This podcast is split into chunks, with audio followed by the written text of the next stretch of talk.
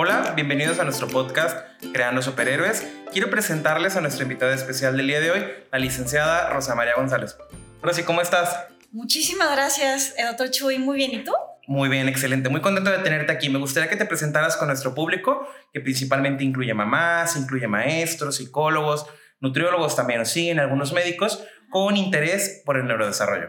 Súper, doctor. Pues bueno, yo, eh, bueno, como el doctor Chuy menciona, soy eh, Rosy González, así me, me dicen. Este, soy nutrióloga y trabajo desde hace 14 años para una empresa de alimentación. Este, y bueno, mi enfoque es alimentación infantil. Y pues eh, mi puesto en esta empresa es asesor nutricional en instituciones hospitalarias. Perfecto. Rosy es una persona altamente capacitada y que tiene aparte un interés enorme por la enseñanza, por la actualización constante, cosa que comparte con nosotros aquí en SIN. Y el día de hoy quisimos escoger un tema de interés para todos allá en casa. Se llama los primeros mil días de vida. Y pues es esta parte donde la nutrición, el neurodesarrollo se encuentran. Platícanos, Rosy, ¿por qué son importantes los primeros mil días de vida? Bueno, pues justamente eh, los primeros mil días es algo que ha estado teniendo mucho auge en los últimos años. Eh, pero específicamente, desde, si nos remontáramos 30 años antes, eh, pensábamos, o los científicos pensaban que, que la, la, obesidad o las enfermedades no transmisibles eh, solamente se influían con lo que la, los genes. Entonces, era de que pues ya tienes el, gen, el gen, de, por ejemplo, de la obesidad, o que si tu padre o madre este, tiene algún problema, este, cáncer o algún, alguna condición, pues ya era de que pues tienes, tienes el gen y ya no había vuelta atrás. Y este eterno dilema, ¿no? Del nature contra el nurture, ¿es lo que traes o lo que Sí, vives, entonces ¿no? de que pues ni modo, ahora sí que ya te fregabas, ¿no? Y hoy en día se conoce, bueno, aparte de los genes, está lo que es la, el factor ambiental, lo que es la epigenética, que es el conjunto entre lo que es la genética que no se puede modificar y el factor ambiental, que ahí sí se puede este, modificar. Claro, y es como esta parte de a lo mejor la tendencia que tenemos a renegar un poquito de, es que yo cargo esta genética, pero pues está padrísimo uh -huh. que tengamos la oportunidad de decir, estos son los factores modificables, aquí es donde yo puedo intervenir. Exacto. Y fíjate que algo que siempre me hizo mucho ruido a mí, los primeros mil días de vida yo contaba, ¿por qué eligieron mil? Y ya después entendiendo, los primeros mil días de vida no comienzan al nacimiento. No sé si me equivoco. Justamente a eso voy también, pero antes mencionarte que es algo pues muy curioso que quiero, quiero comentar, que lo mejor que nos podría pasar en la vida no es casarnos, no es tener hijos, no es este, comprar una casa, comprar un carro, o sea, realmente, irónicamente, lo mejor que nos podría pasar es tener una buena metilación. ¿Sabes lo que es la metilación, doctor Chuy? No, estoy perdido con la metilación. Okay. O sea, lo ubico como una reacción química, o sea, proceso, pero platícame. Pues bueno, no quiero entrar mucho en detalles de eso, pero es una, eh, es la expresión epigenética, es, bueno, es una, un proceso epigenético más bien que regula la expresión de los genes, en lo cual puede expresar ciertos genes eh, que influye justamente con el medio ambiente, si se expresan o no, o, o los inhiben. Entonces, ¿a qué me refiero con eso? Si, por ejemplo, doctor Chuy, tú tienes antecedentes de cáncer, ¿no? Y pero tú ese, modificas el factor ambiental que vamos, vamos a ver más adelante, entonces tú puedes inhibir, gracias a la, metilación, este, ese, ese gen. O lo puedes expresar si fumas, si tomas o consumes mucho alcohol o, este, eh, bueno, otros factores, puedes expresar ese gen y que a la larga te dé cáncer. Me parece súper interesante, más aquí porque muchas de las entidades que nosotros atendemos aquí en SIN son, tienen que ver con un contexto multifactorial, tanto genético como epigenético. Te hablo de déficit de atención, te hablo del trastorno del espectro autista, situaciones de discapacidad intelectual, donde por supuesto que si mis padres tuvieron TDA, pues yo cargo más riesgo, pero al final esta parte que dices, donde yo puedo modificar estos factores, me puede permitir que el niño se desarrolle de una manera más favorable a como quizás genéticamente lo tendría programado. Exactamente, exacto. Justamente tú tienes, o cada uno de nosotros tenemos una programación, sea una programación metabólica, una programación microbiológica, una programación endocrina, una programación neurológica, pero este, si por ejemplo tienes algún factor negativo, a través de esta metilación, a través del factor ambiental que se puede modificar, entonces tú, tú puedes revertir eso. Exacto, sí, ya, mira, ya la conocía, pero no con el nombre. Y es algo, que, es algo que siempre platico con, con mamás ahí en, el, en consulta o mamás cuando tenemos oportunidad de, de tener esa interacción con ellas, o sea, uno ya trae programado genéticamente cómo nos va a ir. Totalmente cierto. O sea, tanto en la parte intelectual, en la parte de desarrollo, pero al final podemos estirar un poco, podemos modificar a favor o modificar a peor también dependiendo de cómo eh, llevemos el ambiente para mejorar las posibilidades del niño, que es al final lo que todos queremos. O sea, darle al niño la oportunidad de optimizar y alcanzar el mejor neurodesarrollo. Así es. Y justamente lo, lo, que son los, los, primeros mil días, bueno, eh, yo creo que estoy casi segura que en los próximos años ya no van a ser mil días, van a ser incluso hasta dos mil días. ¿Por qué, doctor Chuy? Porque, bueno, antes o en los últimos años se consideraba que lo que viene siendo la programación metabólica o lo que es la microbiota, que también es un factor primordial para el desarrollo de enfermedades no transmisibles como la obesidad, se, o sea, partía a, través, a, partir del nacimiento. Pero hoy en día se conoce que es desde que la madre o la mujer está en la etapa fértil y planea, el, en este caso, el embarazo. Entonces, a ver, si nosotros planeamos o deberíamos de planear el casarnos, el tener este, una casa, comprar un carro, nuestro desarrollo profesional, bueno, ¿por qué no también planear un embarazo? Que hay muchas mujeres que sí lo hacen. Claro. Pero la mayoría, sobre todo aquí en México, este, pues, ay, se me chispoteó, ¿no? O de que, sí, de que ya salí embarazada. Y resulta que, este, pues, esa, esa persona, esa mujer, eh, no comía bien, tiene sobrepeso, obesidad. O está desnutrida. Este, o, está en desnutrición, o resulta que fuma muchísimo, toma mucho alcohol.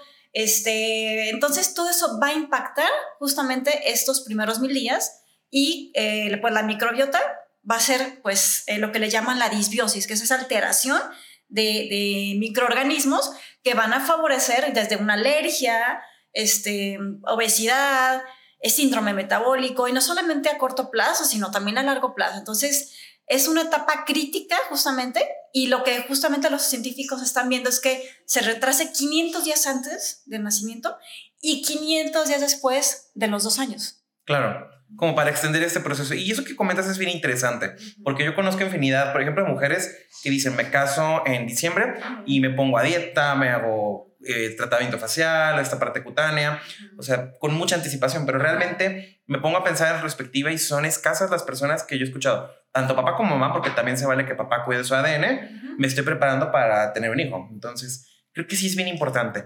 Pero platícanos entonces, ¿cuándo empiezan los primeros mil días de vida? Pues bueno, los primeros mil días de vida empiezan eh, desde que la mamá, o sea, o la mujer, o la futura mamá, este, planea el embarazo. O sea, idealmente se recomiendan 500 días antes pues yo sé que es mucho, pero por lo menos antes de embarazarse, sirve, de, por ejemplo, de suplementarse con hierro, con ácido fólico, este, y pues por supuesto tener un buen estado nutricio para ahora sí embarazarse. ¿no? Y a partir de ahí, bueno, ya lo que es el nacimiento, eh, una vez que pues el bebé nace, ya trae esta programación, ya trae cierta microbiota que también va a em, diferenciarse si, por ejemplo, el bebé nació por parto o si nació por cesárea. A ver, qué interesante, platícanos más al respecto.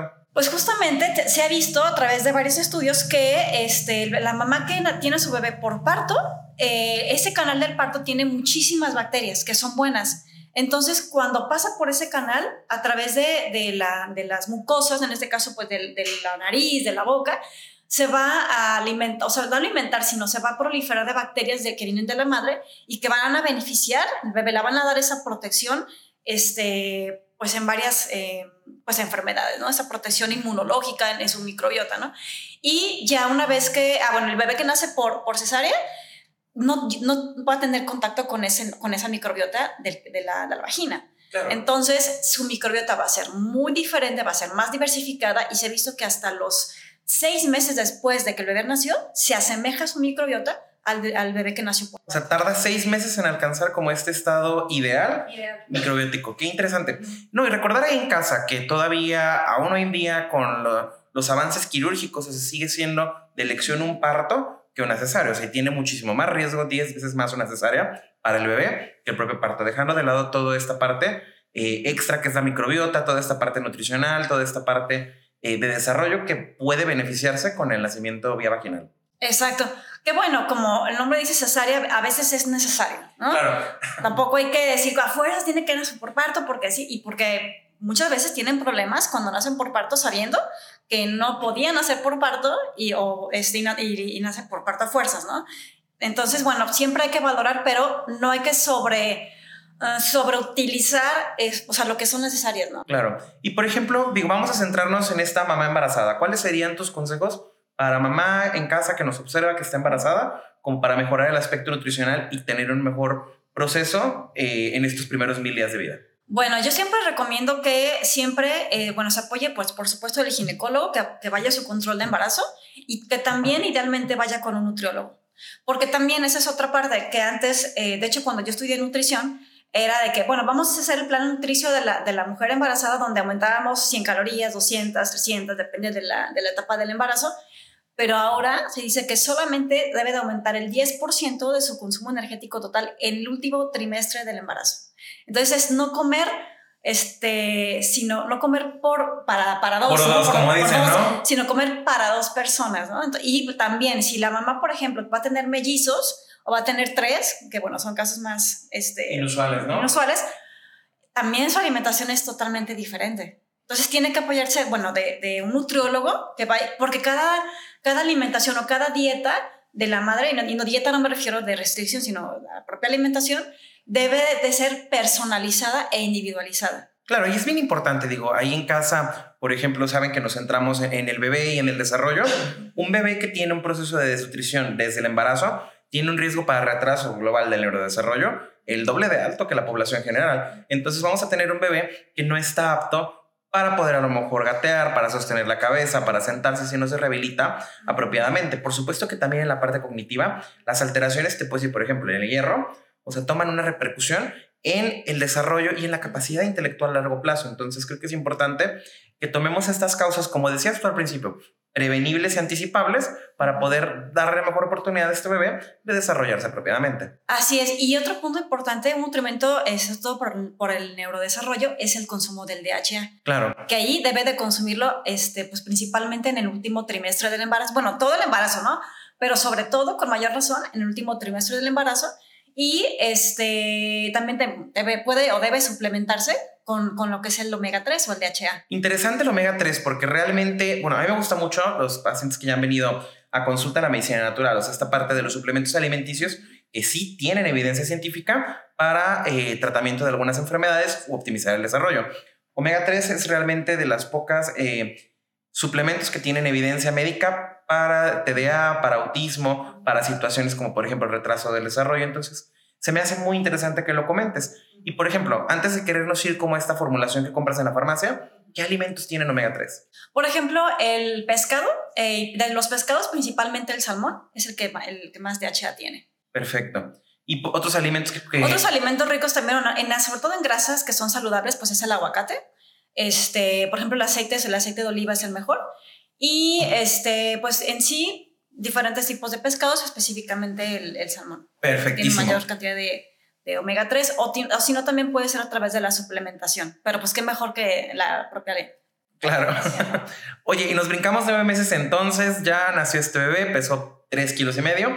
Cuéntame, ¿qué sería para ti lo ideal ahora que está el bebé ya en físico para fomentar el desarrollo? Súper, pues bueno, eh, pues por supuesto, el mejor alimento para el bebé, la lactancia materna, es el, el, alimento primordial y el mejor alimento que tiene o que debe de consumir el bebé, este, lo cual no hay otro alimento, no existe ningún otro, este, ninguna, ninguna fórmula este, que, que, que, sea, que se asemeje o que sea igual a la leche materna. O sea, no, yo creo que, no sé si algún día sucederá, que no creo, ¿Por qué, doctor Chuy? Porque justamente la leche materna es muy cambiante. Y así como también, este, por ejemplo, una madre mexicana, una madre africana, una madre que estuvo en, en un ambiente de sequía o un ambiente de mucha lluvia, este, pues va a impactar su microbiota y su nutrición. Entonces, justamente eso, en su leche materna, los, los nutrientes van a ser muy diferentes el de una madre que se embarazó a lo mejor con sobrepeso a una madre que se embarazó con, con un nutricio adecuado. Entonces ahí su leche materna va a ser diferente. Incluso el, la etnia, el, el, el, uh, el, medio ambiente al que estuvo expuesto. Si, por ejemplo, una madre que se embarazó y está o vive en, una, este, en un medio rural o un medio urbano, también va a impactar la microbiota y, por supuesto, a través de su leche materna. No, y me queda claro que la leche materna sigue siendo y seguirá siendo muchos años más el mejor alimento para el bebé los primeros seis meses de vida. Sin embargo, también creo que es un hecho que no todas las mamás tienen la oportunidad de dar lactancia materna, ya sea por situaciones médicas, inclusive a lo mejor una mamá que tuvo algún problema serio en el embarazo y realmente se tuvo que despegar un poquito eh, del bebé, ¿qué alternativas son las que tendría esta mamá para poder nutrir a su bebé apropiadamente? ¿Qué tiene que buscar? Bueno, eh, cuando aquella madre justamente por alguna razón externa no pueda amamantar, tiene que darle una fórmula, ¿no? Una fórmula infantil y siempre, siempre lo tiene que recomendar su pediatra, en este caso el profesional de la salud. Ella no puede o no debe también eh, autoindicarse. Aunque bueno, sabemos que hoy en día las redes sociales, este, o que la, la propia madre puede ir a la farmacia y buscar, pero la verdad es que hay, este, o sea, muchísimas alternativas pero solamente el profesional de la salud, el pediatra, es el que tiene el poder de indicarle la mejor opción para ese bebé, ¿no? Y sobre todo, por ejemplo, si fue un bebé prematuro o si fue un bebé que ya este, tiene una alergia o alguna otra condición especial, con mayor razón tiene que ir con su médico, con su pediatra, para que lleve ese control de ese niño y pueda darle la mejor opción este, en, en esa condición, ¿no? O sea, ella no puede de tomar decisiones de, la alimentación este, opcional o diferente a la, la leche materna eh, y tampoco puede este, ayudarse de la vecina o de la, de la, de la abuelita, porque también eso a veces perjudica, ¿no? Ah, yo te recomiendo esto porque es que mi médico me lo indicó, ah, es que yo le vi que,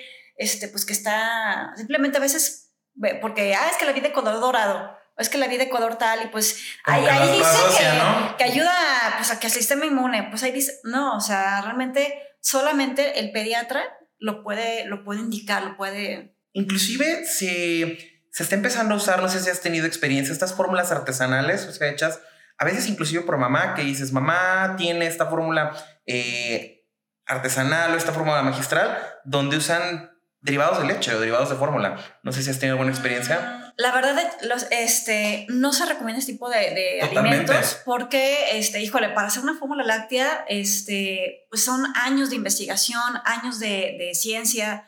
Este, o sea, no es como poner una cafetería, ¿no? O poner una, una tienda de ropa. O sea, realmente es algo, o sea, la nutrición, es, la salud del niño.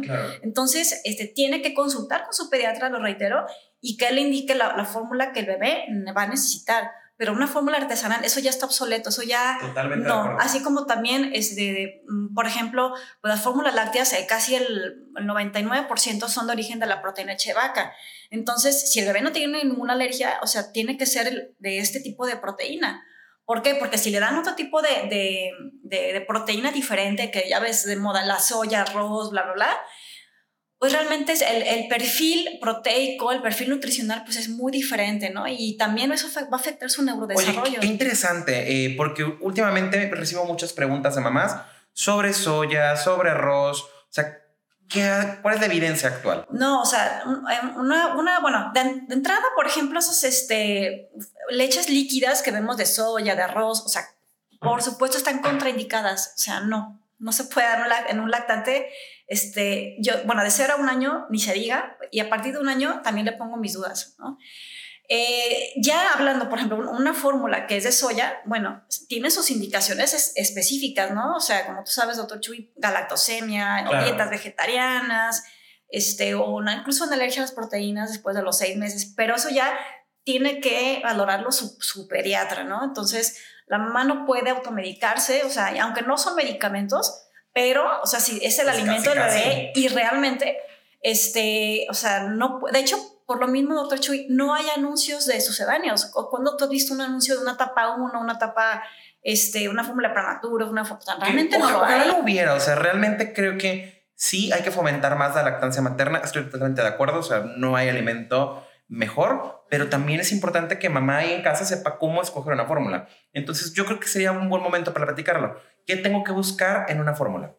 Pues mira, Torchuy, la verdad, te soy sincera, eh, es que la, mamá o el público general no pueden, no pueden buscar una fórmula, o sea, no de que no puedan, o sea, la mamá puede ir a la farmacia y tiene todo el derecho de ver, este, ver lo que hay, no es como cualquier cosa pero tiene que siempre, siempre consultarlo con su médico, doctor. Y yo, pediatra, ¿cuáles serían los mejores elementos que tiene una fórmula eh, como para tenerlo en cuenta? Bueno, este, pues hay diferentes en el mercado, la verdad no, no puedo decir como tal marca. Claro. Este, sin embargo, bueno, justamente hablando de la leche materna, eh, ¿qué es lo que se ha visto en estudios? Que la leche materna tiene muchísimos probióticos. Entonces, una, una, bueno, la leche materna tiene entre ellas eh, una, una bacteria que es muy buena, que son las bifidobacterias, en este caso lactobacillus, pero la las bifidobacterias son las bacterias que tienen la leche materna y, este, y que las fórmulas lácteas, pues no, o algunas fórmulas sí las tienen. Entonces, este, ese, ese factor bifidus, un factor bifidus, es decir, un factor donde la microbiota este, de ese bebé tenga predominantemente bifidobacterias gracias a la leche materna. ¿Sí?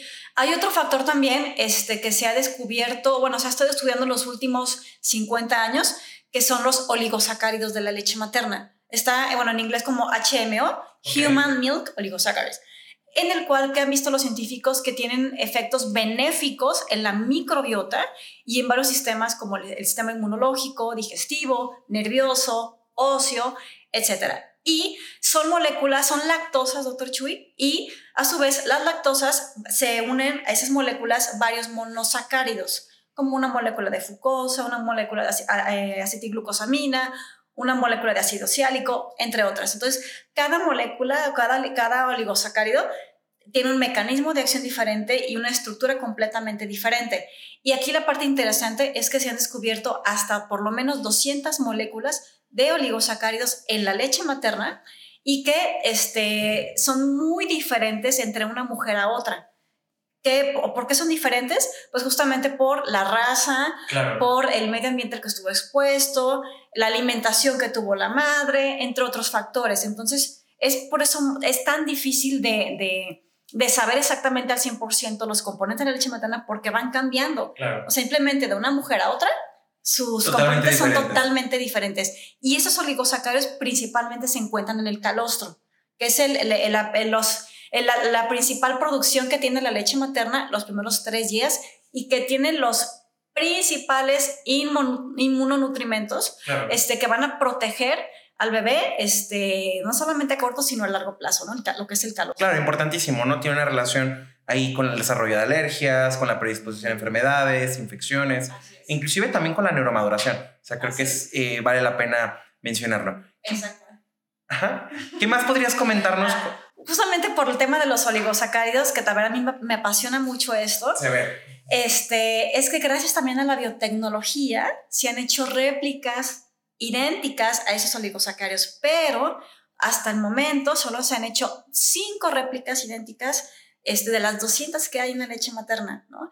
Y ahorita lo que tú me comentabas de, los sucedáneos, bueno, a través de esta biotecnología se han, bueno, eh, bueno, no, no es nada más de, ah, ya descubrimos esto y lo agregamos, sino que tiene que probarse por la FDA, por varias asociaciones, tiene que hacerse metaanálisis para poder agregarlo a una fórmula infantil. Entonces, gracias a esto, se han agregado este, ciertos oligosacarios a algunas fórmulas lácteas. No puedo decir nombres, este, por, la, por el tema de compliance, pero bueno, eso solamente lo saben los pediatras. Los expertos, sí, y me parece importante porque ahí en casa simplemente, a lo mejor en casa no sabían, que es algo que puedes acercarte a platicar con tu pediatra. O sea, comprar una fórmula pareciera lo más eh, habitual de todo el mundo y me parece muy importante recalcar el mamá asesórate. O sea, mamá realmente escoge una fórmula en caso de que no tengas oportunidad de, de dar pecho para poder realmente suplir o realmente eh, suministrar las necesidades de tu bebé. Así es. Y hay un, el oligosacárido también que más se ha, este, que se ha visto que está presente en la leche materna y el más abundante tiene un nombre, porque cada oligosacárido tiene un nombre. Ese, ese nombre se llama, eh, o ese oligosacárido se llama 2-fucosilactosa. Así se llama ese oligosacárido, que es el que está presente en la leche materna y en la mayor eh, cantidad de, de mujeres que están lactando. Me parece muy importante para que lo conozcamos ahí en casa. Para ti, ¿cuáles son las principales repercusiones que tiene una mala nutrición en el neurodesarrollo de un bebé?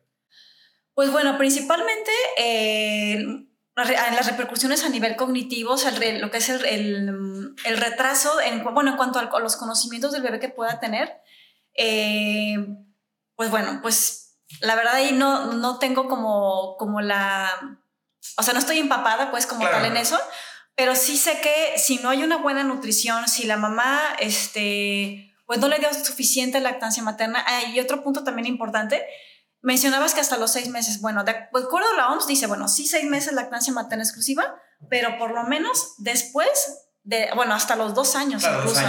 años, ¿no? Así es. Y ahí también va, eh, va a impactar justamente en el neurodesarrollo del bebé. Entonces, el que pueda aprender o que pueda memorizar este, lo que está aprendiendo desde el kinder o de- Claro. desde que está en, hasta ahora en maternal o en la guardería, pues eso también va a impactar en lo que el bebé vaya memorizando y vaya... Claro, y consol- consolidar estos procesos, porque muchas veces me dicen las mamás, es que medio lo aprende, pero se le olvida, pero otra vez lo quiere aprender. Entonces, definitivamente una nutrición ideal es un pilar para poder consolidar eh, los aprendizajes y recordar que el aprendizaje tiene periodos críticos. Es muy complicado que lo que yo no aprenda en el momento ideal para hacerlo, lo aprenda más adelante en un momento ya no oportuno. Entonces, sí hay que jugar siempre con las mejores cartas en ese aspecto.